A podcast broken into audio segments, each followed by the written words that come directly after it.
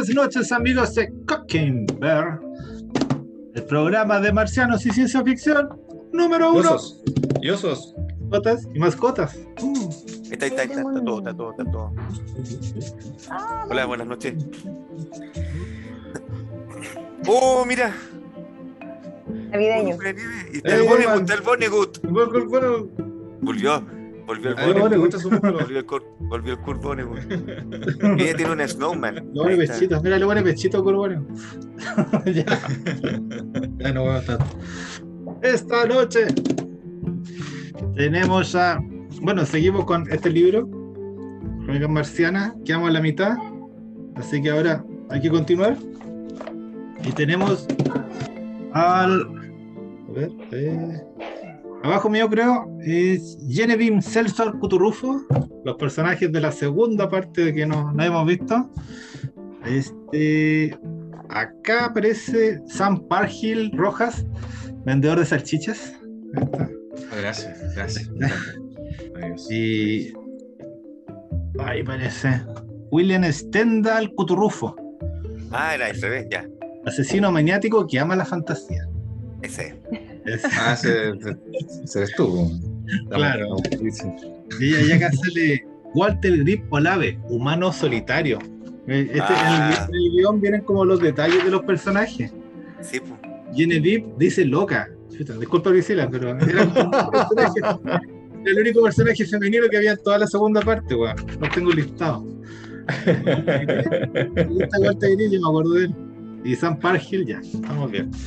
Entonces, Ya, eh, bueno, estábamos con Crónicas Marcianas y no había salido tan larga, larga la primera parte que, o sea, tan largo el libro, tan bueno, tan, tantas cosas bonitas que decir de la novela de Ray Bradbury, que tuvimos que cortar la semana pasada, o antepasada más bien, y tenemos ahora que seguir. po. Entonces, eh, démosle nomás, eh, retomemos este, esta historia. Eh, ah, pero tengo, tengo un apunte así. Tengo, estaba hablando con un amigo argentino que me, me preguntó así como, ay, qué guapo leer aquí y acá. Yo le dije, léete Bali. Ya, sí. Ya. Y no le gustó Bali el weón, po. Me dijo, no, aquí acá. Yo le dije, es una, hu- hubo cosas que no entendí, me dijo. Yo le dije, ah, pero tienes, tienes que ver mi programa, le dije, y ahí las vas a entender. Y le mandé el Ah. capítulo de Bali, y me dijo, y lo vio, y me dijo, sí, tenés razón, ahora, ahora como que se hizo la luz, así como donde estaba la oscuridad, nosotros vimos la luz, ¿cachai? ¿Viste? De verdad que cumplimos la misión. ¿cachai? Yo busqué, busqué, ¿cuál es el capítulo de Bali? Ya, ya, pues, se llamaba Redención y Ciencia Ficción. Ahí a lo mejor la estamos matando, tenemos que ponerle nombre a los libros, nomás libro. Nos estamos rebuscando mucho y claro, pues no, no- nunca nos buscó y no nos encontró, no encontré. Por Bali no salía en YouTube. Interesante eso, si puede ser, puede que, que te Yo haya- le conté a un amigo que él había acompañado a, a Eduardo en, este- en esto. Que me decía, ah, me decía, es como un rincón del vago. Rincón Sí, del pues, vago. ¿viste? Que sea un libro que te piden, Y te lo podemos explicar. y eso, Sí, y puede y ser. ahí listo. Puede ser, puede ser. ¿Viste? verdad. Pero tenemos como que cambiar un poco la presentación.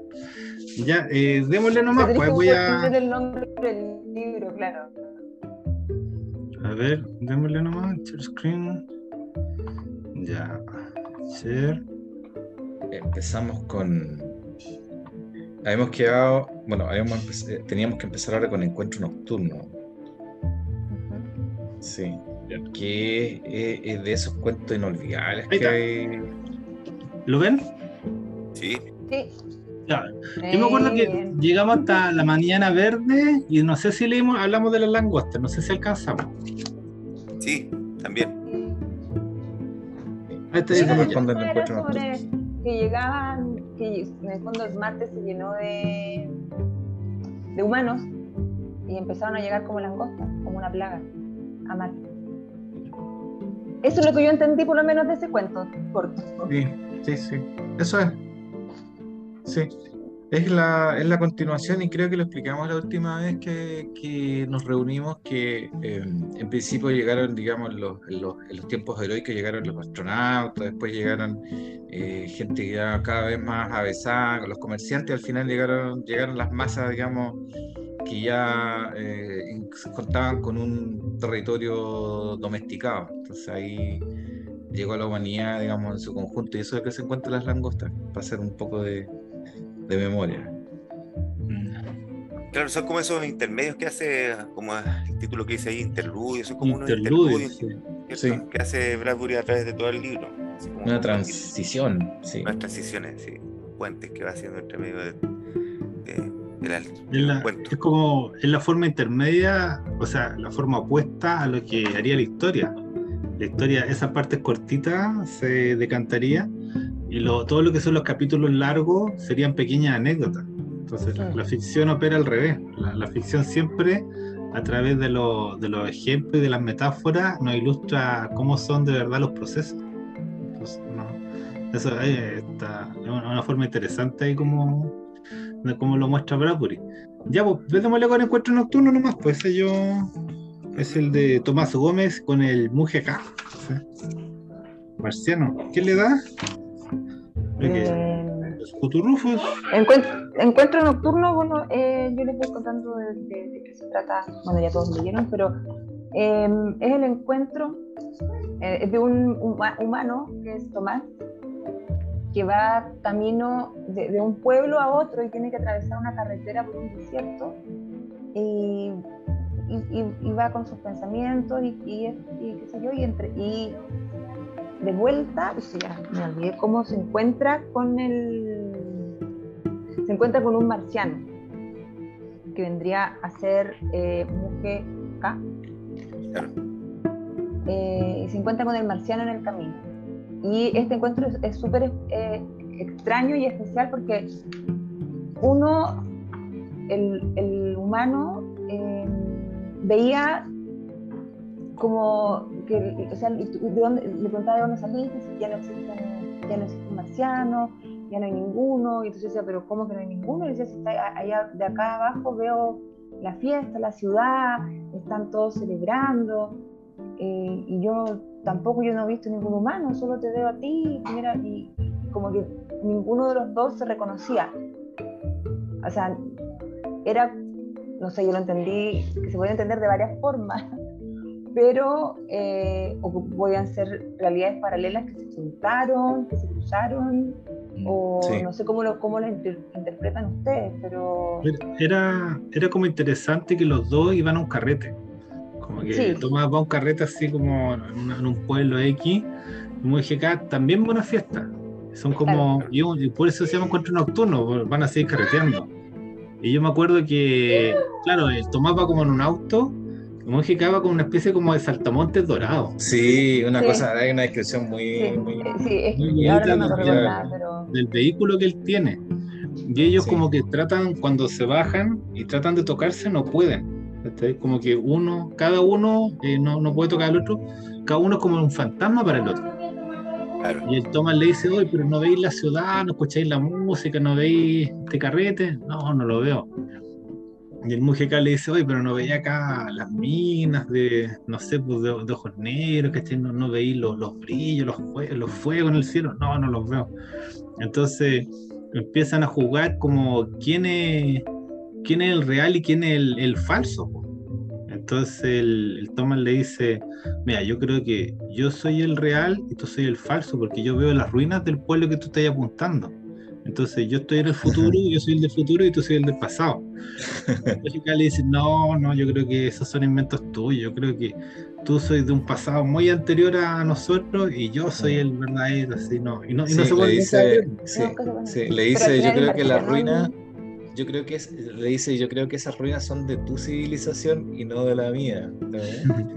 es como, eh, lo que pasa es que esa, esa, esa, ese cuento, digamos, eh, juega a dejarnos sin puntos de referencia, porque primero los sacan del entorno, digamos, de la ciudad de cada cual, los, los, los pone, eh, los hace encontrarse en algo que se llama las colinas del tiempo. ¿Recuerdas que lo llama así, ah, las colinas del tiempo? Entonces, eh, ambos las colinas azules, dice. Sí, eh, Hay una... Ah, y hace, y hace que eh, ambos estén solos en el fondo eh, con sus reflexiones, con los paisajes, porque de lejos cualquier pueblo o cualquier ruina puede ser eh, una ruina indistinta, digamos, sobre todo si es de noche, puede ser de su propia civilización, puede ser de la otra civilización, o puede ser ni siquiera una ruina, un pueblo. Entonces, esa, este, esta, este cuento es muy, em, digamos, gráfico para explicar la idea de que cuando uno no tiene puntos de referencia, en realidad pierde la, también eh, puntos de referencia espaciales, también uno puede perder tiempo de puntos de referencia eh, temporales. Cuando uno está en el desierto, en realidad puede estar en cualquier época, eh, en cualquier, digamos, en el futuro, en el pasado, no, no tiene, pierde, pierde, como te digo, los puntos de referencia. Entonces puede pasar que como estos dos personajes, digamos, se encuentran, efectivamente hay muchas soluciones como, como como, se llama, y, puede ser que, eh, sea una, alucinación de uno de ellos o que ambos se encontraron en un espacio, digamos, fuera del tiempo, eh, como dice Priscila. Y entonces, la verdad es que te deja abierta muchas posibilidades, muchas posibilidades de interpretación. Eh, claro, si uno lo ve como humano uno, y además uno ya conoce los otros cuentos, uno pensaría en principio que aquí el que está alucinando, digamos, es Tomás Gómez pero, pero es porque uno lo ve, digamos, desde el punto de vista de alguien que ha leído los cuentos anteriores y tiende a pensar que las ruinas son las de los marcianos, pero efectivamente a esa distancia es imposible saber si son ruinas de la propia civilización humana y que el, el, fondo el, extraterrestre, el marciano puede ser de, un futuro mucho más lejano y que está, se está encontrando con un fantasma, digamos, del pasado cuando los terrícolas vivían en Marte hay un párrafo que, que los voy a leer, que es la explicación que le da el marciano al, al humano. Dice, admitamos nuestro desacuerdo, dijo el marciano. ¿Qué importa quién es el pasado o el futuro si ambos estamos vivos? Lo que ha de suceder, sucederá, mañana o dentro de mil años. ¿Cómo sabes que estos templos no son los de tu propia civilización dentro de 100 siglos desfamados y en ruinas? No lo sabes. Es lo que tú decías.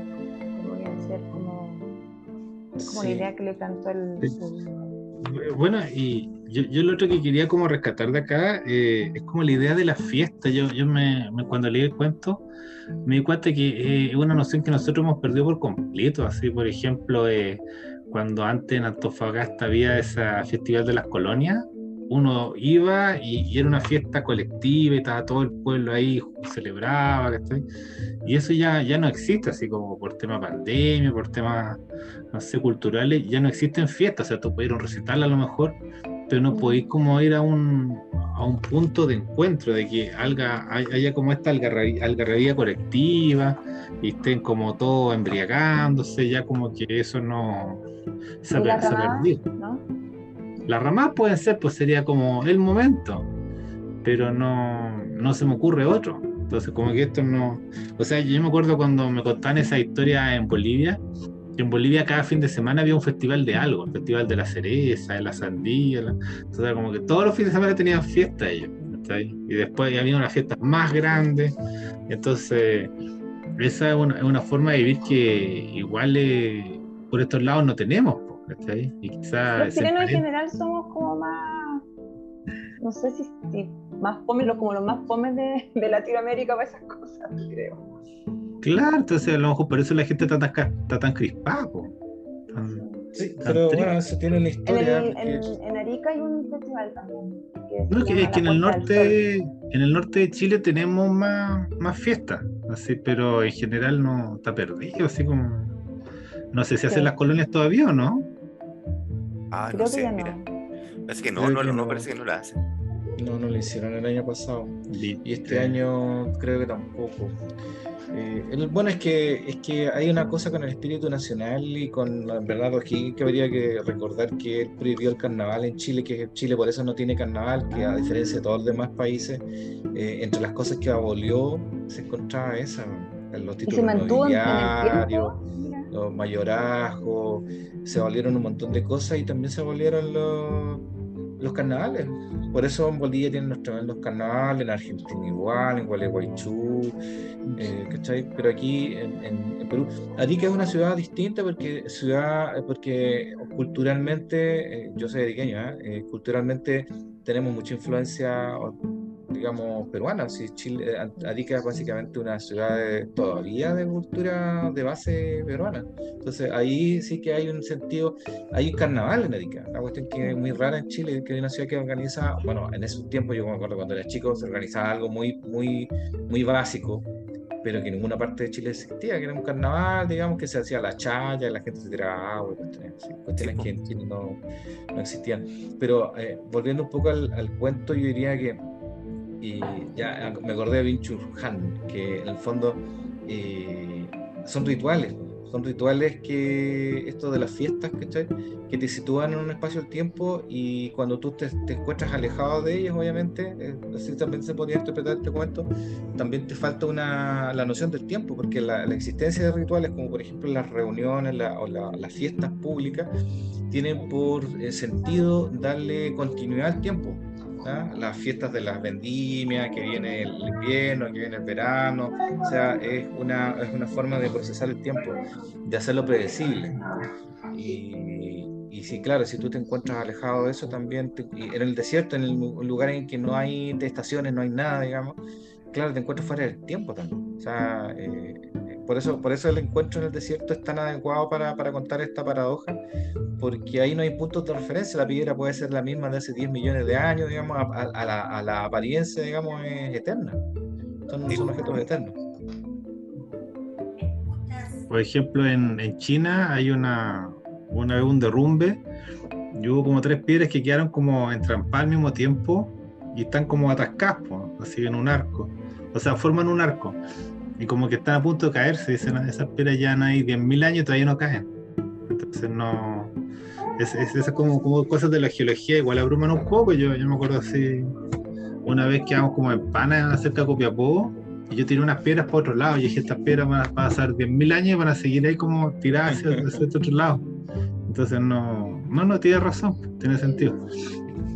Ya, y avancemos un poco más, po. Eh, después viene... Intermedio. Dice la costa.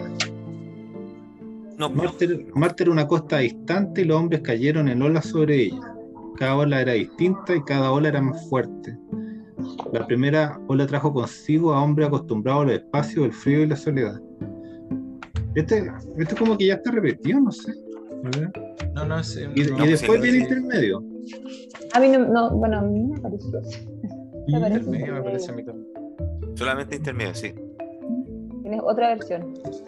Tengo una versión más, con más capítulos, ya, bueno. Esa es la versión del extraterrestre. no, ah. dice así como, bueno, los primeros hombres que llegaron y hacen como un detalle, que eran como hombres rudos y todo.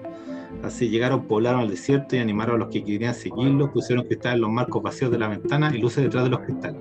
Eran como los primeros hombres. Gabur dice, nadie ignoraba quiénes serían las primeras mujeres. Ah, sí. ya. No, pero ya, sigamos nomás, pues ese es como Y después el intermedio. Ah, este es de la madera. Sí, de la madera. Como... Que en el fondo es cuando traen como la, la materia prima para. Ah, sí. Para construir, ¿no? Cuando hablan de toda la construcción de las grandes ciudades, cuántas cuestiones traían, cuántos, cuántas hectáreas de. ¿Ya? Sí.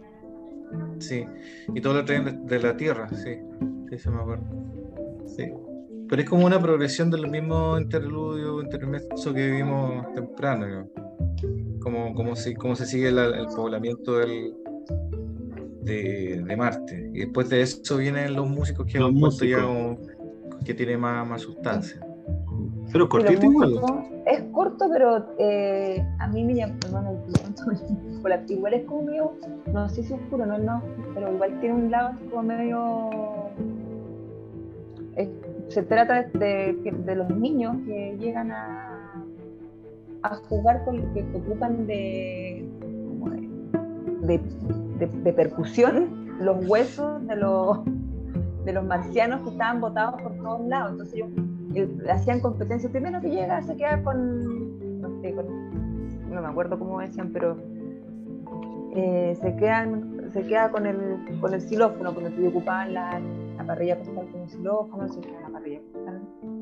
Y, jugaban a eso, jugaban a,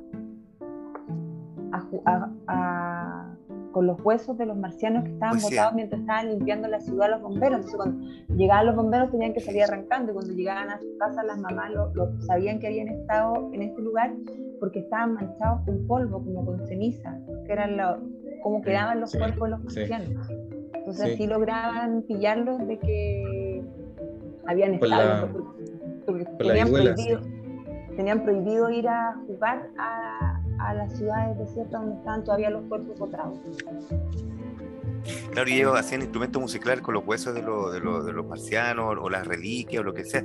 Y a mí me llama la atención esa cuestión de los bomberos. ¿Por qué aparecen los bomberos ahí? A Fahrenheit. A. ¿cierto? Sí, sí. Auto, auto like. Está bien, es un auto like, pero súper bueno. Tiene, tiene sentido, tiene sentido de, también de que ahí van a eliminar el pasado. O sea, este cuento trata del cómo procesa, cómo se procesa el Sí, pasado ajeno. Sí, Sí. porque Sí, pero es que- la- diga.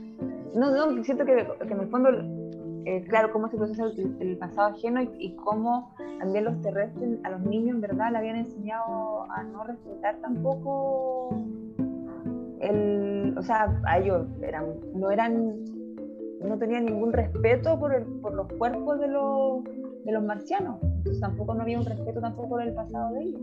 Sí, se distinguió el misterio, porque el- el- este, este, esta colección de cuentos es parte como el misterio, digamos, de la existencia de los marcianos, digamos, se supone que son algo, algo especial o algo distinto y algo que causa misterio, pero aquí ya los niños eh, los han asimilado, o sea, las nuevas generaciones han, han asimilado la existencia de una civilización, de una especie distinta, y para ellos ya se ha analizado ese conocimiento, de hecho lo, lo desprecian, digamos, se les ha enseñado culturalmente a despreciarlo. Y ese mismo, y en esa misma línea eh, está el tema de Fahrenheit, que, lo, que no solamente lo desprecia, sino que lo va a destruir. Cuestión que ya se veía y ya se lo sabía este personaje, este milico que, que se reveló, ¿cómo se llama? Eh, se me los nombres. Eh, pero es interesante porque eso, eso ha pasado muchas veces. O sea, cuando uno se encuentra con una civilización muy distinta o algo muy distinto, puede haber un momento de asombro, pero después, y cuando se ve, digamos, que también está entregado a la decadencia o a la muerte, también hay un desprecio. Eh, y se vuelve sobre los propios valores, sobre los propios, eh, digamos, eh, valores culturales, quiero decir. Y se desprecia lo otro, aunque se puede aprender mucho de ellos, se lo, se lo desprecia, digamos, al menos a nivel, de, digamos, masivo. Y aquí lo que hay, digamos, en la cultura de, de, la- de los terrícolas, precisamente eso, que, que ya han descubierto que efectivamente había vida extraterrestre, eh, pero ya para ellos no, no significa nada. Ya no, no tienen ninguna. Se ha, se ha- ha caído el velo, ha, ha caído el misterio, y ahora simplemente quieren eliminar, digamos, todo recuerdo para poder seguir construyendo su propia, su propia historia, su propia civilización. Sí, porque destruían las ciudades, no, no tenían interés en la cultura, de- por lo menos en el libro solamente aparecen pocos personajes que estaban, interesados en aprender de la cultura de los marcianos, la mayoría era, era exactamente lo mismo. Sí, sí, y es, de prever que en el futuro sí va a haber alguien que quiera rescatar esa información y ese, ese- porque eso es lo que ha pasado siempre. O sea, con, eh, por ejemplo, los cuando llegamos, llegaron los europeos a América, también una, un primer pr- momento de asombro, después de Claro. destrucción, y después, a los siglos después, empe- se ha empezado a valorar recién algunas cosas, digamos, de las culturas eh, locales. Entonces, es como, eh, él, él describe muy bien estas cuestiones culturales, ¿ah? eh, de sus cuentos, todos estos procesos de, de conocimiento de lo distinto, de asimilación de lo distinto o de destrucción de lo distinto. Ya. Entonces, este tiene dos páginas, te cuento, si no. Sí, No, pero- pero- harto. Pero Me hace acordar la- el- un capítulo de, de La Broma Infinita, de Foster Wallace, ¿Ah? donde los niños estaban jugando en la, en la alcantarilla. Y cuánto se llama y, y te aparece la cabeza del papá. O están como jugando que puede aparecer la cabeza del papá. Entonces, no. Pero eh, tiene como esa misma onda. ¿Te acordás de ese capítulo, no? sí. Es que hay una inconsciencia, sobre todo en la niñez, respecto del, alcance de la muerte, lo que es la muerte. Entonces, eh, también habla un poco de eso. ¿ah? Eh, eh, cuando uno madura y crece y se, se da cuenta que uno también está destinado a eso, recién uno lo empieza a valorar de otra forma, pero los niños, digamos, perfectamente, es, creíble que se pongan a jugar con huesos total, ni siquiera, ni siquiera tienen muy presente que se trata de huesos de, de, seres que alguna vez tuvieron vida.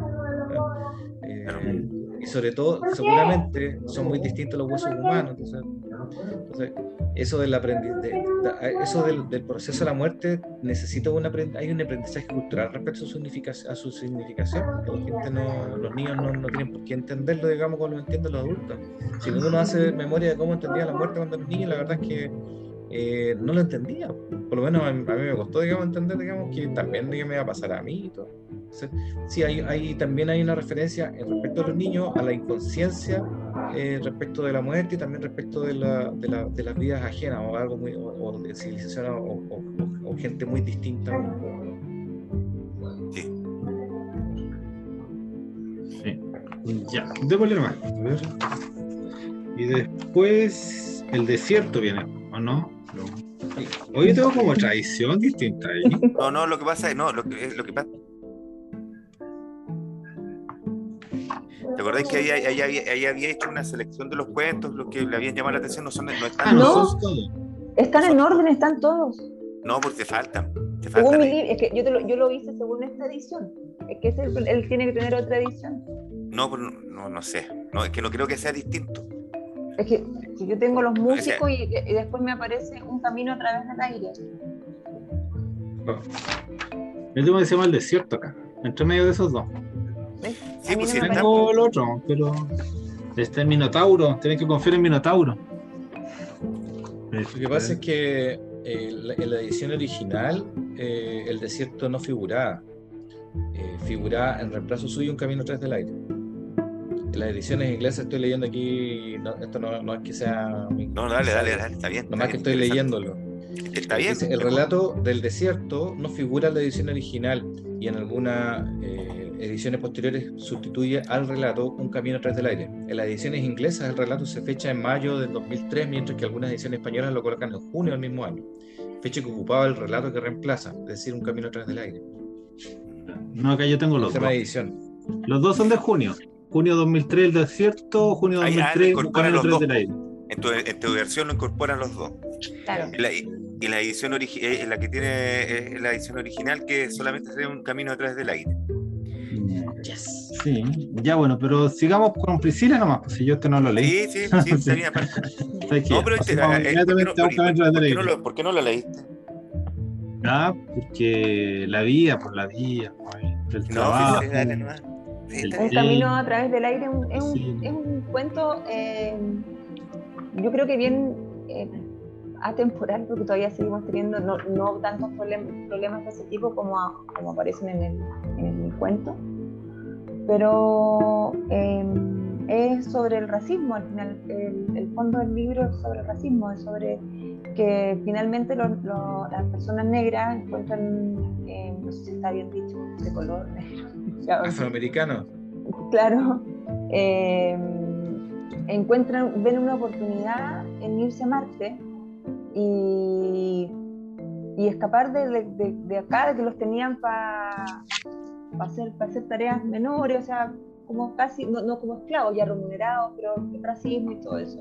Sí, pues, sí y muestra la gran preocupación de los humanos en la Tierra, que era quién va a hacer los trabajos ahora? O sea, estos gallos se van y quién me va a limpiar el, el jardín y quién me va, o sea, no era, eh, la preocupación de ellos era que se le iban a terminar las personas para mandar en el fondo, para quizás hasta para humillar, no sé, no, ¿a quién voy a humillar ahora? ¿Cómo se va este gallo?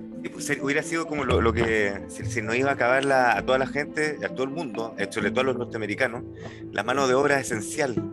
Eh, eh, a mí me llama la atención ese de, de, la, lo que pasó en la, pandemia ahora, cómo fue dividida la, la fuerza laboral entre esencial y no esencial. Es súper interesante eso por un razón, una razón para mí que es importante, que es como un insulto a la gente que gana muy poco dinero por su trabajo, que gran parte de, esas personas fueron las que eran llamadas mano de obra esencial. Y esas eran todas las personas que tenían que salir todos los días a trabajar y exponer su vida durante la pandemia y ganaban lo mismo y siguen ganando lo mismo todo el rato. Eso, es un fenómeno mundial, ¿ah? no, es, no es acá nomás, no es, una cuestión que pasó en todos lados. Eh, y esa es una forma de discriminación también. Hablando de un cuento que se trata de discriminación. Eh, es interesante eso que no, que seguimos, seguimos no importa quién esté, y ni siquiera nos importa el color, tenemos que discriminar algo, tenemos, alguien siempre tiene que ser el vapuleado. Entonces era como una especie de, burla decirte hoy, no, si tú, tú eres mano de obra esencial, tenés que salir, salir, todo el resto se quedémonos en la casa, loco, yo sigo ganando todas mis lucas, con todos mis beneficios y todas las cuestiones, pero el resto tiene que salir a trabajar, y gran parte, eh, y, tú eres esencial, así que no, no te quedes en la casa, puedes poner tu vida, pero sigue ganando las mismas lucas que ganáis siempre, por las mismas 10 lucas, como decía un amigo. Bueno, interesante para mí eso. Eh, y, en, este, en este caso ese cuento te hace recordar muchas cosas, eh, no, no, solamente, no, no, solamente una clase de discriminación racial, sino de todo, de todo tipo, de todas clases de discriminación que nosotros los seres humanos hacemos, ¿ya? Por alguna forma u otra. O sea, está, está como esa cita Rimbaud que todos somos esclavos, pero no, pero no todos somos el mismo nivel de esclavos. Ah, pues la, rebelión en la granja, pues todos, los, animales son iguales, pero hay unos animales que son más iguales que otros. claro, o sea, o sea, todos tenemos que estar, tenemos que estar al servicio de alguien, pero sí, pues gente que le tocó más, más feo en la pandemia, que le sigue tocando feo, que esté así que era pues. como una burla, así, porque tenían que ir en, el metro lleno, en las micros llenas. Y ahora, la otra cuestión interesante que también encontré en este cuento, que era la, esta emancipación ¿cierto? De, la sociedad que, humana en general y discriminadora que hacen los, los protagonistas del cuento, era pacífica. Ah, sí, ellos O sea, la historia cuenta uno que no lo quieren dejar ir, ¿cómo se llama? Sí, hay dos que no los quieren dejar ir. A uno le debía plata o el otro, que es el Belter, que le debía 50 dólares y justo y el Bradbury describe que iba pasando como un río de gente, es, bien descriptivo en su cosa, era como, como un río de gente pasando, justo frente a la ferretería esta donde no dejaban ir a esta persona que debía 50 dólares. Y, escuchan esta pelea y, el, y uno de los, de los que estaban en este río de gente que se estaban yendo le dice, oye, eh, aquí el amigo no se puede ir porque le faltan 50 dólares y entre todos le empiezan a hacer una vaca en el fondo. Y juntan los 50 dólares, se los pasan, lo, se lo paga el gallo y se llama. Ahora me voy. Y el gallo que le resuelve la plata cada, cada vez estaba más enojado. Lo que él quería era que el gallo se quedara ahí como, como esclavo de él. No, no quería y ahí pasa eso, que en el fondo cuando tú eh, se hace una unión y todo y, todo al final coopera para que este gallo también sea... A liberarlo, si lo están liberando, si en el fondo es, es, interesante que no importa si que te, no importa si también es interesante lo que te hace ver eh, Bradbury, que no importa si que o sea, ¿cuál es la figura que se arma acá para, definir esclavitud? Él dice, no, estoy trabajando, ¿cachai? Estoy ganando plata, pero los locos seguían siendo esclavos porque estaban endeudados, tenían compromisos, ¿cachai? Que los otros no querían soltarlo, eh, no querían, no estaban dispuestos a soltarlo y eso es lo que los amarraba, la cadena que amarraba a cada persona ah, y que nos amarra a todos, quizás, como sociedad, muchas cosas.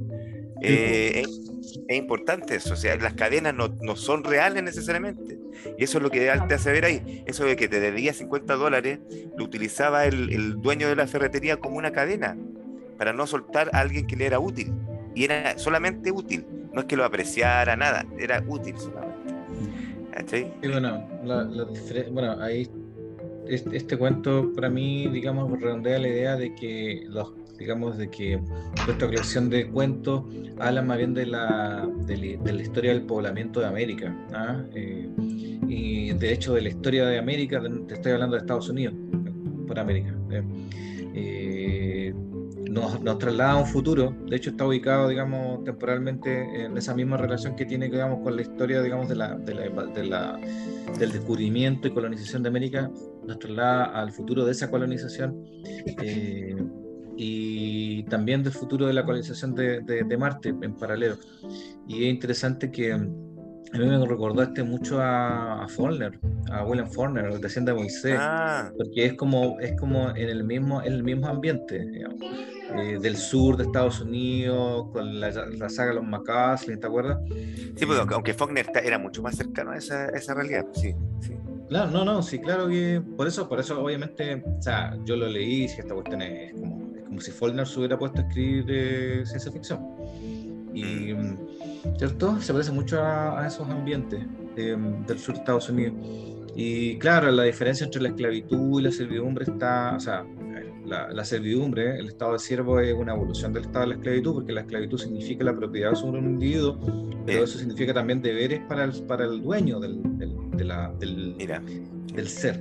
Eh, pero es- es- por eso la, la- en la- la Edad Media eh, los ricos ya no tenían esclavos, porque era muy caro tener un esclavo. Tenías que tú pagarle, digamos, cosas y, por ejemplo, si el esclavo caía, eh, si tenía algún accidente, por ejemplo, si, si tenía perdido una pierna o algo así, tú tenías que mantenerlo porque era tu propiedad, tenías el deber legal. En cambio, la servidumbre, en la servidumbre, estas personas son libres en teoría, pero sirven a un territorio, o sea, son pertenecen, están vinculados a la tierra, eh, eso se llaman siervos de la gleba, y eh, tienen que pagar, digamos, igual por vivir en el lugar, o sea, igual están esclavizados, pero por su situación. Y eh, en el caso de que tengan alguna desgracia familiar o se mueran, digamos, o tengan algún accidente, ya el, el- el dueño, digamos, del territorio no tiene por qué cubrir o preocuparse por ellos, porque no son su propiedad. Entonces, eso mismo Pero- pasó en Estados Unidos. ¿eh? Pero ¿por qué? ¿Por qué? Disculpa, una consulta ahí con respecto a lo que tú estás hablando como proceso histórico y todo. Eh, dijiste ya, en la, Edad Media se deja de tener esclavos porque era muy caro, entiendo eso, ya. Por algunas razones se vuelve caro. Eh, pero ¿qué pasa que después vuelve, o no, quizás nunca se acaba, pero por lo menos eh, después vuelve como fuerte eh, con los franceses, con los ingleses, y, finalmente con los norteamericanos, y, también con los españoles, también empieza el fenómeno nuevo de la, de la esclavitud, o quizás nunca para, no entiendo bien eso, porque después tenían más dinero, tenían más capacidad de mantener esclavos, o era más barato, o, simplemente se inhumanizan más, y quizás antes de la Edad Media ya había llegado, había, había evolucionado a tal punto la, disculpa, la- la institución de la esclavitud que, que había muchas responsabilidades que el dueño, el amo tenía sobre el, sobre el esclavo, y por lo tanto era tan caro eso, y después se olvidaron toda esa responsabilidad y simplemente el loco era esclavo, y aquí había que darle comida y techo y listo. No en sé. Europa se acabó por un tema de costo-beneficio. eh, Ya. Y en América entró precisamente también por costo-beneficio, porque en América hacía, después de que se murieron, digamos, los, los indígenas eh, masivamente, digamos, el, periodo, el primer periodo de colonización, era necesario trabajar las tierras y se necesitaba importar gente, que no había. Y los españoles no iban a trabajar las tierras, porque ellos tenían otra mentalidad, digamos. Y eso también pasó en el sur de Norteamérica. Se necesitaba gente para las plantaciones. Hay que tener presente también el clima el clima no, no está, digamos, no, bueno, ustedes saben cómo es el Caribe, eh, no, no es llegar y que un europeo se instale ahí en climas, digamos, que son muy duros para, para, para los europeos, entonces, eh, sí, también fue un tema costo-beneficio.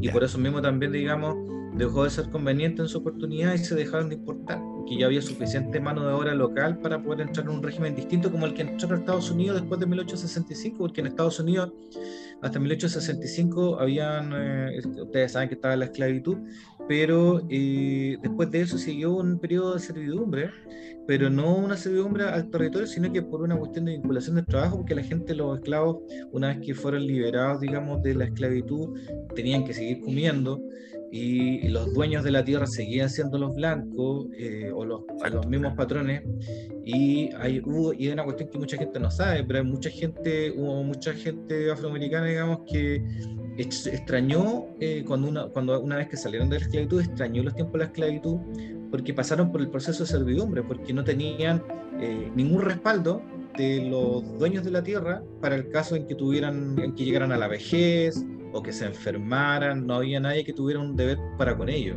solamente el Estado, pero el Estado tenía abandonada a esa gente, entonces eh, se sufrió mucho después de la, de la eliminación de la esclavitud, porque Sí, es como lo que va a pasar con la o sea, que siguieron siendo pobres eh, y nadie respondía por ellos en el caso de que cayeran en vejez, digamos, que una cuestión inevitable. Eh, eh, mucha gente eh, se hace la idea de que la esclavitud, eh, los viejos, los esclavos se morían y poco menos que los, los mataban, ¿no? La- la- los dueños de los esclavos tenían deberes para con ellos. Para los Ya, esclavos. eso es lo que te quería pregun- te estaba preguntando antes. Eh, entonces, eh, importante también ver cómo un proceso, un proceso histórico cambia. Eh, ¿Qué preferís tú? ¿Preferís ser libre o preferís ¿cachai? ¿no? Eh, hay, claro, hay gente que no va a preferir ser libre. Eh, entonces esas personas tienen la libertad de escoger o hay que imponerle una realidad a todo el mundo por igual. Pero nunca somos libres, pues. No, sí, pero estamos hablando de la, de la libertad básica, no me caes con cuestiones abstractas. Estamos ¿Cuál, hablando cuál libertad básica? Si tenéis que trabajar siempre, pues. O sea, Entonces tú dices que deberíamos ser todos esclavos. Está bien el sistema de esclavitud, el, el esclavismo. Tú decías eso. Yo no, o sea, Joel te está contando una historia y esa historia evoluciona. Y, o sea, ya no hay, ciertamente no hay, no hay esclavos, pero ya hay, todavía hay muchos trabajadores, ¿cachai? O sea, No, sí, pero, pero ahí voy yo, pues si todos los procesos de esclavitud, de, de- emancipación siguen siendo, o sea, ponte tú, ahora nosotros tenemos un proceso de que queremos eliminar o no eliminar la FPS. O sea, eh, expandan un poco la mente, si la cuestión es súper simple, siempre hay una forma de esclavitud, esa es la cuestión, está clara, pero ¿cómo va, ¿cuáles son los procesos? O sea, ¿en qué, qué- estamos hablando? O sea, hay gente que va a Yo- querer... yo creo que siempre lo, lo, lo más joven, siempre en todo cambio, eh, así tan drástico como un día soy esclava, el otro día no, o un día tenía FP y el otro día no tenía. Siempre son, hay gente que es más reticente y, y yo creo que los, los que más son reticentes son los adultos mayores. Siempre mientras más viejo, menos vaya a estar dispuesto a pasar por un cambio así. En cambio, las personas que son más jóvenes eh, van, a, van a tener que seguir la corriente nomás y se van a terminar acostumbrando. Pero yo me imagino que en ese tiempo a, un- a una señora de, no sé, pongámoslo en la época de, de la, de- de la esclavitud, una, una mujer de, de 60 años que había vivido toda su vida como esclava, y un día le digan, ¿sabes que ahora tú eres libre? Yo creo que esa persona no hubiera sido tan Lo hubiera no. mirado como- hasta con miedo, sí. claro. Es como ahora, Bueno, eh, ejemplo, hay, un- hay una novela de Fowler que se trata de eso, po. de que hay una, ¿cómo se llama? Eh, palmera salvaje, de que un tipo que está haciendo trabajo forzado, un penado que está condenado como, no sé, pues, a 20 años, viene una inundación, entonces la inundación se bandan todos y él eh, queda como libre, y él lo único que hace busca una balsa, busca los medios y lo único que hace todo el, en toda la novela, que va contando la inundación, cómo se inundan los pueblos, cómo quedan las covas, es buscar el camino de vuelta a la prisión, de cómo volver a, con su escuadrón de, de prisioneros. Y cuando llegan ahí, como que se cagan de la risa de él, así como, ¿pero por qué volviste? No, es que no quería, que me, después dijeron que yo me escapé, yo no me quise escapar, y la weá. Ya, bueno, pero igual te vamos a tener que sumar unos cinco años más porque como que te perdiste, entonces no sabemos si te escapaste o no te escapaste, entonces ya, está ahí en 20, estamos en 25. Ya, bueno, dice el weón, así como no. Entonces como Oye, que, yo, yo he visto eso, ¿eh? que yo, ah, bueno, en, en la vida real yo soy abogado penalista, he visto cosas parecidas. Hay gente que se acostumbra, se acostumbra, seguramente en los hospitales pasa algo parecido. igual. Gente que se acostumbra a un régimen y, y el mundo exterior les parece hostil y pierden contacto con otras personas. ¿ah? Eh, y hay gente que echa de menos la cárcel. hay, gente que echa de menos la cárcel, porque claro, si uno parte de una, de una es que no podéis comparar unas vidas con otras. Uno no sabe con los condicionamientos los cuales eh, otras personas tienen, digamos, de, qué es lo que se espera del, del mundo. Y claro, como, como, como, como dice Priscila, eh, hay gente que, que se lo toma como un desafío, digamos, salir al medio y otra, y otra que le da miedo, digamos. Ahora, el- obviamente entre esclavitud y servidumbre, mil veces la servidumbre, digamos, porque por último podía haber una pequeña acumulación de capital. El tipo, como por ejemplo en este mismo caso del cuento, él tenía la posibilidad de juntar algo de dinero, que era su dinero, y eso le permitió eh, en su momento eh, emigrar, emigrar a las grandes ciudades del norte de Estados Unidos, eso es lo que pasó históricamente con la gente del sur. O sea, lo- los negros del sur juntaron algo de dinero y los que no se, y los que se quedaron, bueno, se quedaron, pero mucha gente emigró hacia el norte, emigró hacia al, al oeste, a la costa oeste de Estados Unidos, y ahí pudieron hacer de su vida, digamos, independiente. Obviamente con ciertos condicionamientos, pero los condicionamientos son, son inevitables en la vida. Y hay otra cuestión ahí que no hay que, no hay que no hay que decir que cuando uno esté con una vida incondicionada va a ser libre, ¿no? La libertad siempre es, es en relación a otras, a otras, a otras vidas, a, otra, a otros. O sea, están las, están las leyes físicas, está, está la, la, la propia, eh, las propias capacidades físicas de cada cual, las intelectuales. O sea, uno siempre va a estar condicionado por el medio, por la propia historia personal o familiar. Entonces uno no puede aspirar a que uno solamente va a ser libre una vez que no esté condicionado, porque nadie está fuera del, espacio y del tiempo. Entonces, claro, pero eligiendo entre dos regímenes de trabajo, entre la libertad, entre las, aunque, aunque sean en régimen de servidumbre y la esclavitud, obviamente no iban a. Sí, no, no pero yo, yo lo que iba, más, más no tan no tan metafísico ni filosófico, es que un fenómeno que es nuevo, eh, por ejemplo, las nuevas generaciones no son, se resisten más a trabajar. ¿ya? Y se resisten más a trabajar porque no, no hay como mucho eh, beneficio en el hecho de trabajar. Porque no, no ganan mucho y con la plata que ganan ya no, ellos saben que no se van a comprar una casa, no se van a comprar un auto, no van a ahorrar para su vejez. Entonces básicamente estáis trabajando para sobrevivir ese día y la gente ya sabe arreglarse de otras maneras para vivir ese sin trabajar. Entonces yo creo que hay una falta importante de estímulo para que la gente quiera trabajar. Entonces no, eso, eh, claro, porque en el fondo ya no hay esclavos, hay trabajadores, pero los mismos trabajadores van perdiendo su incentivo. Entonces esta, es una etapa nueva así del, del capitalismo. La gente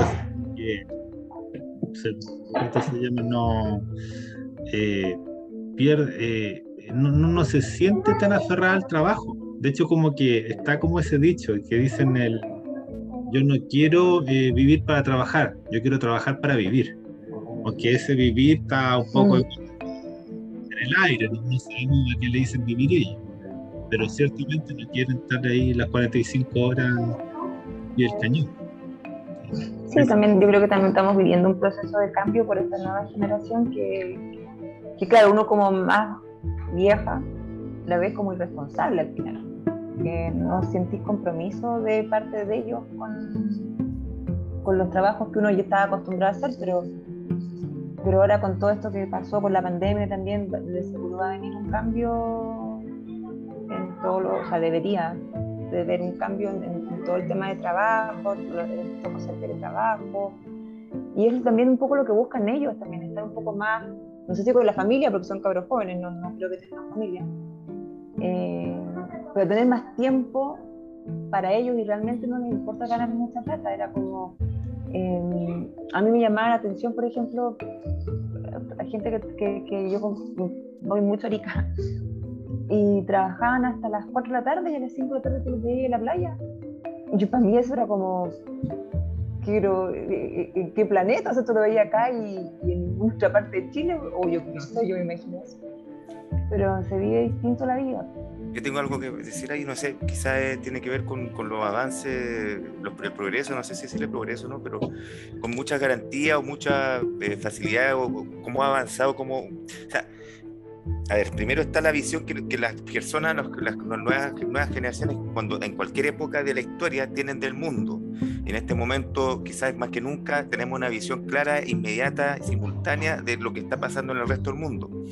Eh, entonces vemos como otras naciones, otros lugares tienen una, una garantías para la juventud, para las personas en general, y, tienen, y se muestran un estilo de vida, ya sea falso verdadero, ya sea eh, propaganda, publicidad, o sea real también.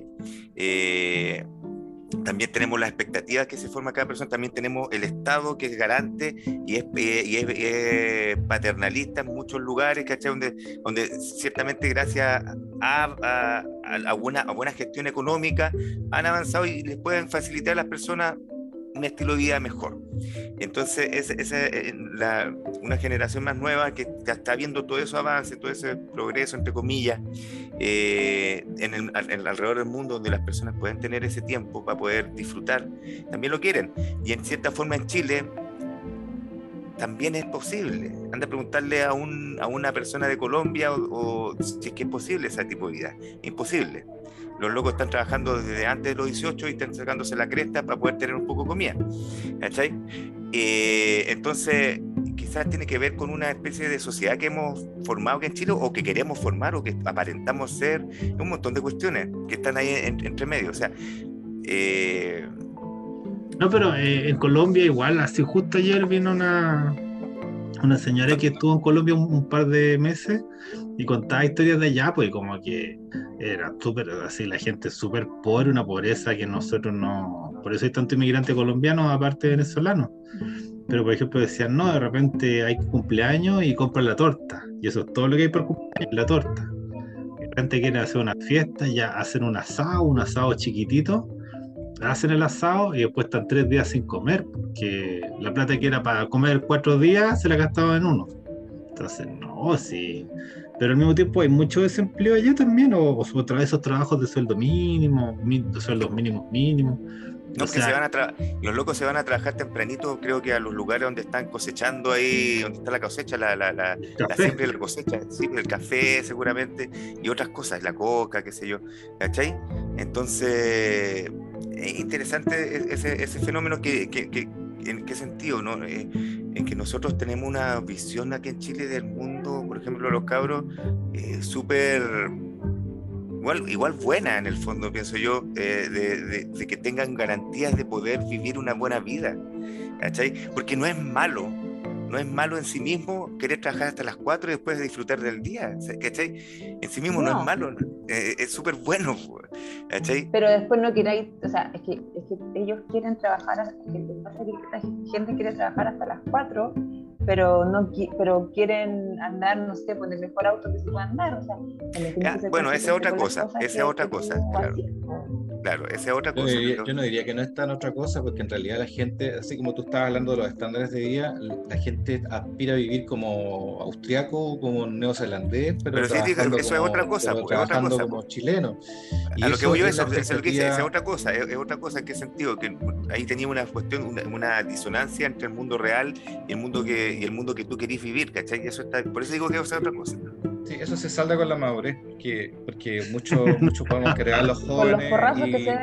Y, y claro, mu- mu- mucho podemos quererlo, digamos, y tener admiración, pero uno sabe que los jóvenes saben muy pocas cosas respecto de cómo funciona la vida. Eh, y, y la, y la vida tiene ciertas reglas que van más allá de lo que quieran o no quieran ciertas generaciones. Sí, no, sí, sea, el, que se, el que se esfuerza logra más que el que no se esfuerza y cuestiones así como tan elementales como es. Y que la vida no es gratis en ninguna parte del mundo y que si tú quieres vivir bien tienes que hacer algunos esfuerzos en algún momento de tu vida, preferentemente cuando eres joven, que tienes más energía, que tienes incluso más tiempo, aunque no lo sepas. Pero por eso te Eh, decía, ¿qué pasa con, con- con las personas que están viendo una... a Lo que te decía yo, que muchas veces nuestra juventud, nuestra gente, nu- nuestros seres humanos de acá de Chile, están viendo, están viviendo las expectativas de otros lados, que ven, oh, si allá pueden hacer esto, pueden hacer esto otro. Acá también podemos hacerlo hasta cierto punto, ¿cachai? hasta cierto nivel. Pero ellos, ellos esperan más, ahí viene la disonancia, porque están, tú esperas, esperáis un estado más garante, que te dé más facilidades, que podáis viajar la mitad del año a todo el mundo y, y sorrear, ¿cachai o no? Como lo hacen, qué sé yo, los franceses, que lo- como lo hicieron los franceses en los 90 y a principios de los 2000, no sé si Sí. todavía podrán hacerlo, no, sé- no sé si la economía ya todavía sostiene ese estilo de vida, no lo sé. No lo sé, no lo sé, ¿Cachai? pero me consta No, pero, que eh, podían pegarse seis meses de viaje, ¿cachai? ¿Cuánto Como se llama? Hay, hay ejemplos súper interesantes. Por ejemplo, yo, yo tengo amigos mexicanos y ellos siempre tienen trabajos raros, trabajos que acá no, no existen en Chile, así como alguien que va de trabajo barato en barato, no sé, podría ser junior, después podrá ser guardia, después trabajar en un mall. Y yo así con mis amigos mexicanos, no, yo trabajé de DJ, después fui guía de pirámide, después trabajé en una galería de arte, así. O sea, estoy hablando de un país que no es rico, o sea, tiene eh, el, el sueldo mínimo en México es más, más bajo que acá en Chile, pero eh, somos un país chico. Y eso de ser un país chico es muy, muy limitante para muchas cosas. ¿sí? Pa- o sea, hay, hay una serie de cosas que acá simplemente no existen. Así no, y nos cuesta mucho entender que estamos como atrapados como en un pueblo. así, aunque estemos en Santiago, igual Santiago sigue siendo como un pueblo más grande. Pero no, no estamos perdiendo hartas cosas de la cosmópolis. O no estamos perdiendo hartas cosas como del futuro. así, a mí me han contado como cosas de China que uno dice, chucha, están en el futuro. Y no, nosotros nos estamos quedando un poco en el pasado. O sea, estamos O sea, no, yo creo que siempre hemos estado en el pasado, o sea, no- nunca hemos avanzado, nunca, nunca hemos superado más allá una brecha de 50 años con el resto de los, de los países avanzados, de los O sea, países o sea, ponte, yo, yo, yo me caí de trasero, de traste, sí, que están, en, en China están haciendo plantas de, de fisión, ¿cachai? Hacer Y como en cinco años más van a sacar una, entiendo. ¿cachai? Eso es como del futuro, weón, y acá estamos, tenemos plantas de carbón todavía, weón, ellos tienen la fisión. Y, la, y, la, y, la, y las tortugas se mueren ahí aquí en la costa, aquí en Mejillones, están todas ahí cocinadas. ¿Cachai? Pero, o sea, imagínate, eso, son como dos planetas distintos, weón, así. O sea, tienen No, y está plantas bien. Estoy de acuerdo, estoy- es, es- es- es- es verdad eso. Como digo, hay una disonancia, hay una brecha, hay un paralaje. ¿ah? Hay una, hay una brecha que se está, antes del programa estaba mostrándole un, un desacople de unos índices a Joel, pero es una brecha que va aumentando. O sea, después nosotros vamos a seguir en, no sé, en el año 2010, el otro va, va a estar el 2050. O sea, si siempre, como te digo yo, nunca hemos, nunca hemos acortado no, los no, 50 pues años de diferencia. nos, los chinos nos pasaron. Yo cuando era chico, China era más atrasado que... A lo que, al- no, no sé, mira, no, sé, bueno, puede ser, pero yo estoy hablando de los países desarrollados. Nunca hemos acortado una brecha con, país, con un país desarrollado que llamemos desarrollado. Nunca, nunca. En, en general, ya, ya, ahora En son todo los caso, chinos. en todo caso, yo no creo que sea tan malo. Lo recuerdo la historia del encuentro en el desierto. Eh, hay, hay cuestiones en los países desarrollados que también a uno le parecen inhumanas. ¿Ah? Por supuesto, La- hay un montón. la- la forma, las formas de trato en los países escandinavos, cómo se tratan unos a otros. Tú te subes a un transporte público en, en Suecia en otro país desarrollado y te das cuenta, digamos, de algunas cosas que a uno como latino le pueden asustar. ¿ah? De, todas- hay de todas formas, frialdad. de todas formas. No es, esto no es una apología de los países desarrollados, Y para entonces, nada. hay cosas que son muy buenas de nosotros los subdesarrollados. A eso, a eso voy. Que Sí, yo estoy de acuerdo. ejemplo, lo- lo que- pero vamos por perdiendo porque, en la, en la frialdad, en, la- en el trato inhumano, toda esa cuestión, puta, nos ponemos al día súper rápido. Eh, acá todavía existe lo que se llama familia nuclear. Existe, pero se está, se está prácticamente- destruyendo de a poco. En otros países, en otros países no, no existe. Yo con- considero que cuestiones como esa, oh, me díganme facho, pero considero que cosas como esas son valiosas. Eh, Dale, no. Y que en otros lados no hay. Eh, se, están, se están acabando. Eh, Bueno, no es, todo es lo nu- interesante, es interesante no ver que todo lo nuevo es bueno. no todo lo nuevo es bueno, pero acuérdate que frente a un fenómeno nuevo que, que es la familia nuclear, que desaparece, aparece gente nueva que está tratando de buscarle una salida a eso sin necesariamente tener que volver a la, al núcleo, a la familia nuclear, ¿eh? por si acaso.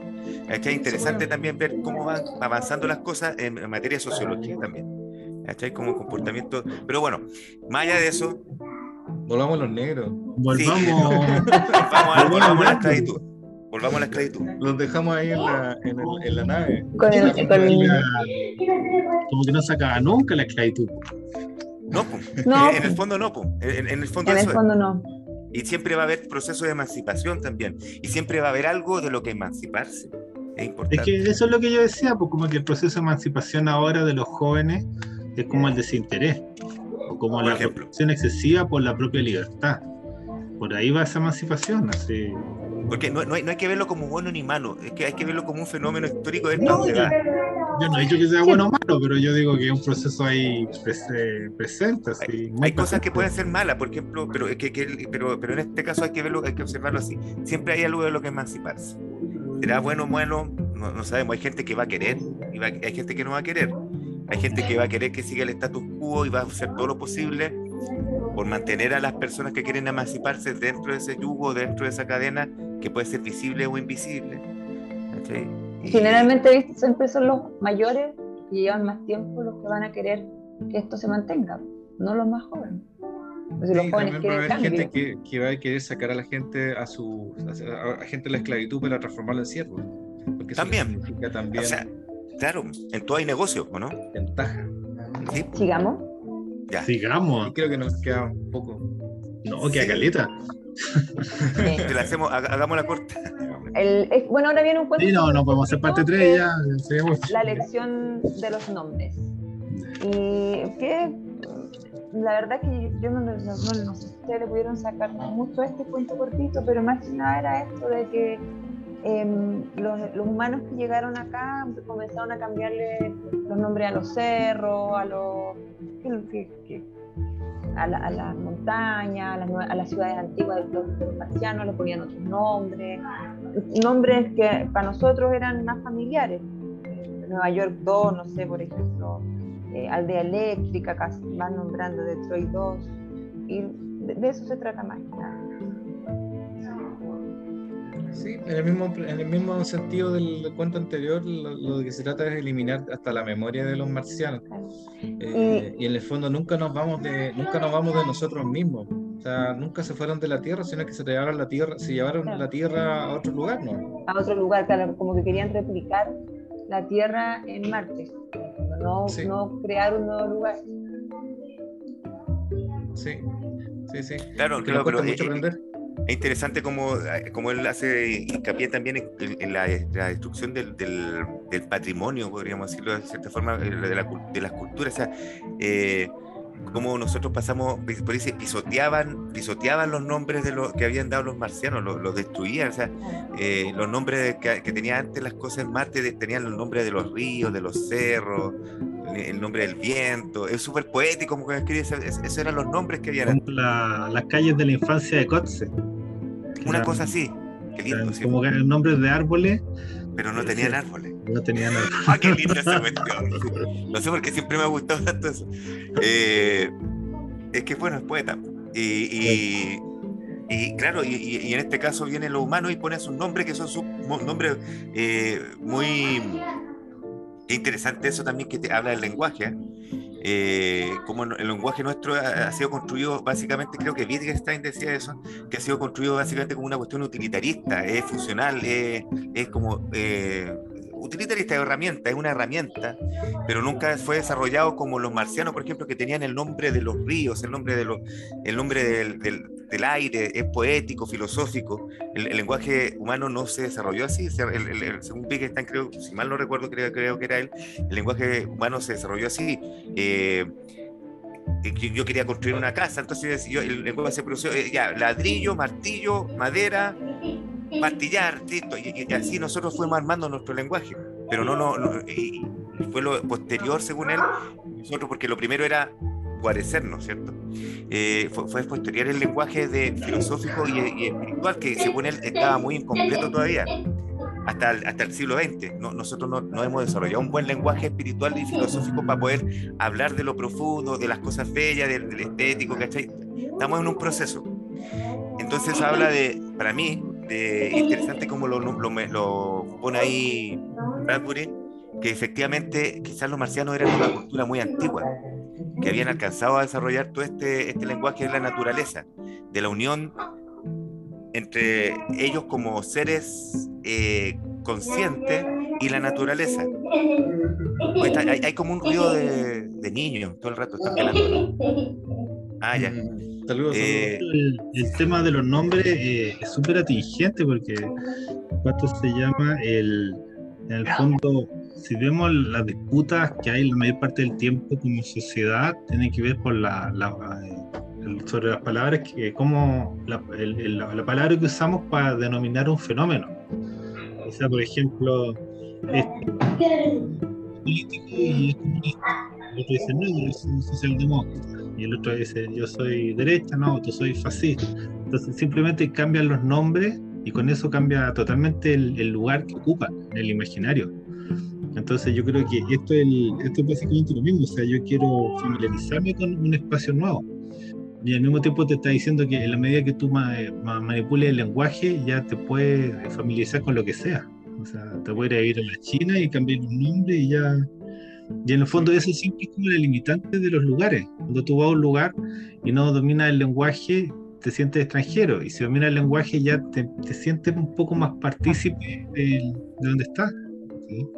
Sí, Lo que yo veo aquí en este cuento es que Bradbury entiende la idea aquella de que las palabras crean realidades, pero él se opone a esa idea, porque él entiende que los nombres correctos de las cosas siguen siendo los nombres marcianos. Entonces, eh, sigue entendiendo que hay una esencia de las cosas a las cuales se le pueden superponer otros nombres, pero esos nombres terrícolas son falsos.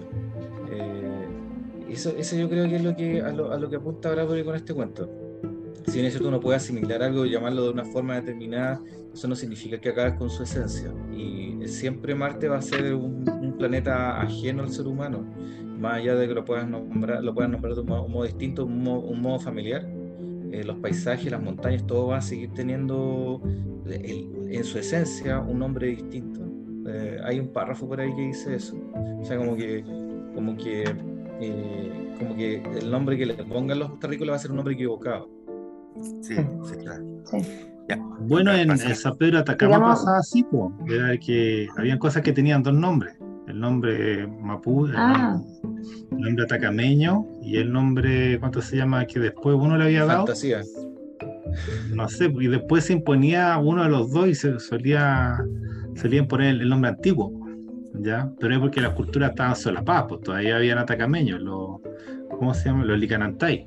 Entonces, y eso, pero ponte, habían otros nombres que se imponían y otros que retrocedían. Había, eh, eh, se formaba una lucha constante por el lenguaje, por cómo íbamos a denominar las cosas.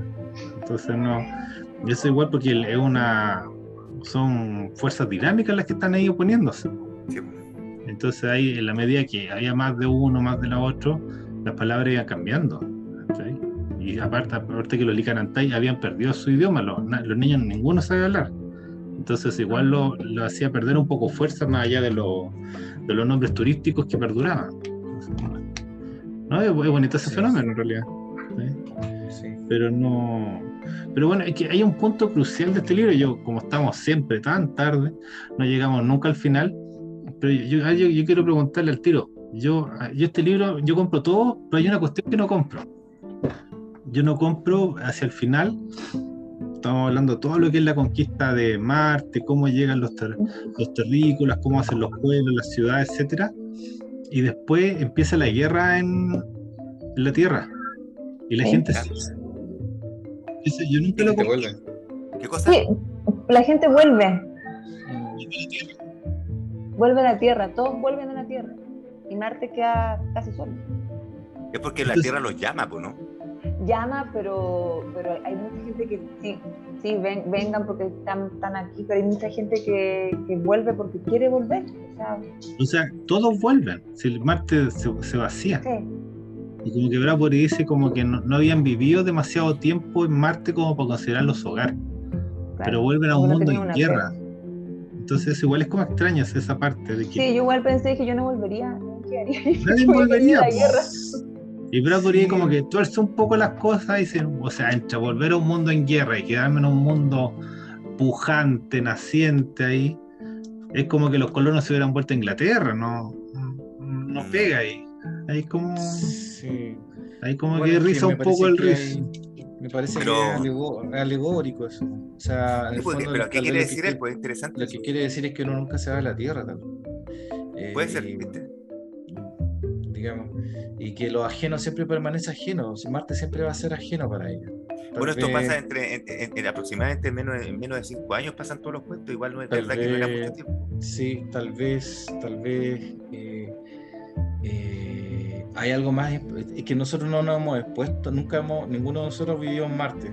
Tal vez si nosotros estuviéramos viviendo en un condicionamiento extremo como ese y viéramos que nuestro planeta, que es nuestra esencia, porque nosotros somos terrícolas, estuviera por morir, algo tal vez dentro de nosotros pediría estar acá. No lo sé. No, pero yo, yo vivo en San Pedro, pues San Pedro es súper extremo. Marte.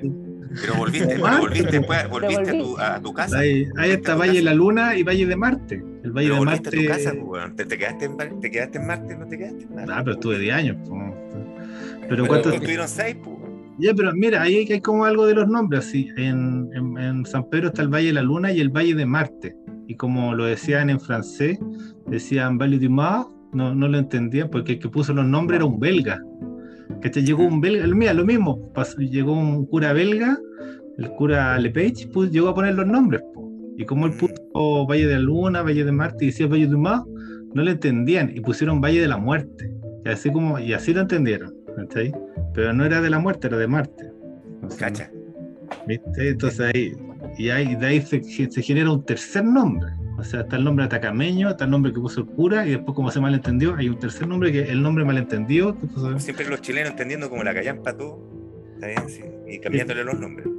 Pero eh, claro, o sea, lo, que pasa es que se van todos para que después se llegue al cuento final, que es el picnic del millón de años. Es, como, la canción de, de, los de lo iracundos Puerto Montt. Oye, a ver cuánto llevamos. Ya, de nuevo estamos en la hora 20. ¿Cómo la hagamos, ah, No, hagamos no pero eh, terminemos. Nos falta calita. Sí, pero... sí, faltan, pero pero ya. Yo creo que la gente que vea este programa en dos partes tiene que entender que el libro es muy bueno y que tiene muchos cuentos y todo. Tú podrías estar hablando horas del cuento, porque hasta un cuento de una página o menos nos ha hecho hablar como 20 minutos, por lo menos. Y, lo, y lo mejor no saben el final, así que tienen que leerlo para poder ver el final. El final es hermoso, espectacular y es muy, de verdad, es muy lindo. mira, Es muy me fríamente calculado eso de que no llegáramos al final para que ustedes quedaran, digamos, con con ganas de llegar al final. Sí. Si no, Claro. ponte está ese de los pueblos silenciosos, siempre me gustaba ese de Walter Grip.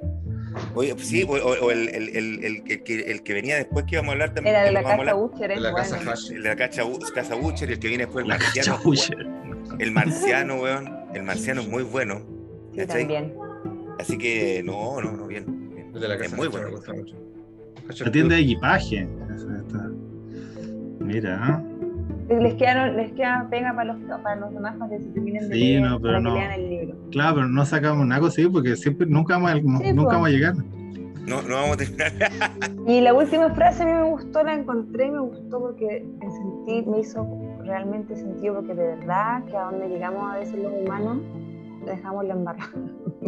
Oye, gracias, sí, está bueno. No Nosotros de tendemos a, tendemos a, a eso, a, a destruir eh, los lugares hermosos. No sé por qué, pero... Pero no es solamente, mira, tenemos un talento especial para arruinar las cosas grandes y hermosas. Y no habla solamente de la naturaleza, habla de todo. No. la re- habla de la relación humana, habla de la sociedad que se construye la idea, un montón de cuestiones las arruinamos, la- la- las tergiversamos. Inclusive algo tal, quizás, el creyente o no creyente, algo tan simple como, a lo mismo, como cualquier ideología la podemos arruinar. Pueden hacer bien linda súper coherente, pero al momento de llevarla a la práctica la mandamos a la mierda todo y lo, lo transformamos lo hacemos cagar. ¿cachai? Y eso es fome, es triste. ¿cachai? Nos falta crecer como... No, oye, Bueno, si no, yo, yo seguiría ahí con el con los temas, pero igual no, no quiero convertirme en algo que odio, porque me carga esos weones que ponte ahí una película de dos horas y hacen un podcast de ocho horas. Entonces, como la película, como el podcast va a durar cuatro veces lo que dura la película. Sí, Entonces, que hay que creo que considerar nos estamos demorando más de lo que si hacemos cuatro, tres horas, ya te estás demorando más lo que leería el libro. Entonces, estamos Pero no estamos ahí. hablando solamente del libro, sino que estamos hablando nosotros de todo lo que nos hace pensar el libro y hasta qué hasta las ramificaciones que tiene una cuestión que en, en apariencia es tan simple, pero no es, no es así. No, es que el libro es muy rico, así como es, es como un compendio de la historia humana. así. Mm. Porque, bueno, Sí. por ejemplo, cuando tira lo- el capítulo de la esclavitud, no, no viene como a cuento. Se, se supone que en el 2000 ya no existía la esclavitud en Estados Unidos y él la vuelve a insertar, así, juega con el tiempo, no, no le importa nada para sacar el tema a colación. Hay no. incluso alguna referencia al Ku Klux Klan y todo, ¿ah? Mm. pero están bien ocultas. ¿ah? Porque, Sí, por po. ejemplo, el dueño de la ferretería le dice a otro blanco que va a hacer en la noche porque se están yendo los negros. Ah, Eso de que se va a ir, qué va a hacer en la noche, eh, para un gringo del sur tiene mucha, tiene digamos, un significado recóndito. eh, bien claro. ¿no? Decir, de todas formas, entre todas las cosas, eh, Bradbury es bien macabro en algunos cuentos, si ya lo hemos visto, si el loco le gusta el hueveo de, de lo- del, del terror, jugar con el terror, manosear. Sí, coquetearle al terror y, al- y a lo macabro también. eh. En, en Uther 2, que, viene, que venía después, le daba mucho a ese tema. Pero bueno, se Sí, lo dejamos no. al. Se lo dejamos para que lo lean. Ya, No, y bueno, para el, para el lector ahí avesado. O alguna vez podemos volver, no sé, pues más, más adelante. ¿Quién sabe? Pero ha estado muy bueno estos dos capítulos de Los capítulos perdidos de Crónicas Marcianas. Sí, o sea, no sé, nosotros somos como, yo creo que este, este programa Cocaine Bird eh, le- le ha hecho como cinco programas de Bradbury. Eh, eso que Sí. solamente habla de lo importante que, para por lo menos todos nosotros acá presentes, el- ese autor. Y yo creo que para la ciencia ficción en general y para la literatura, que tanta hueá es para la literatura. Mm. Sí, Sí, yo he leído poco, poco de él, pero eh, son, es que los cuentos, por lo menos los dos libros son súper descriptivos, son... eh, te hace, de verdad que tú logras de repente imaginar el, el- el lugar que él te, te cuenta, cómo podría ser, y, son fáciles de leer, no son tan, no son tan densos, son, y tienen mucho que te hace pensar, entonces son, y de verdad que te, como que te atrapan también en la lectura. Entonces no, no te dan ganas de soltar el libro, así que son bien, bien entretenidos. Recomendable. Recomendable. Absolutamente, absolutamente, absolutamente recomendable. Entonces, eh, ya, entonces estamos, ¿a cuánto estamos? A 15, quedan dos programas. De, estamos a dos Para fin de programas del fin de, de este año, de, de esta temporada 2021 de ¿Quieres un, un un- uno de Navidad? O de Año Nuevo. Tienen que... Uh, interesante. Sí, Uy. oye, pero sí, y entonces invitamos- aprovechamos de Sí. invitar a todo el público de Coca Imper, porque en Año Nuevo vamos a hacer una quema de libros. Vamos Ah. eh, el mono de Año Nuevo lo vamos a llenar de libros ciencia ficción y lo vamos a quemar en vivo, vamos a hacer un live. ¿Verdad que vamos a hacer un live? Pero eh, la plaza de la plaza Colón. En la Plaza. Colón vamos a quemar libros. Vamos a quemar libros. Sí. Con los viejos tiempos. Ahí está. Viejos tiempos. Ya eh, quedan dos capítulos. El, es que eso, queda el capítulo de truque mental de Checklist. ¿Y cuál va a ser el último capítulo? Ay, me, va a yo, cargar, me, va- me lo va a cargar a mí. No sé, no sé. Estaba leyendo. ¿Qué, qué fue lo que último sea ciencia ficción. Pero sí, el Sí, último, fue- el último. Ya, ok. Voy a A lo mejor de después saca el mundo el 2022. No tenemos. Sí. Sí, después del 19, sí, posiblemente. No, no vamos a poder comprar más libros. No vamos a poder comprar más libros, interesante. Sí, todo. Vamos a tener que compartir los libros en el comunismo.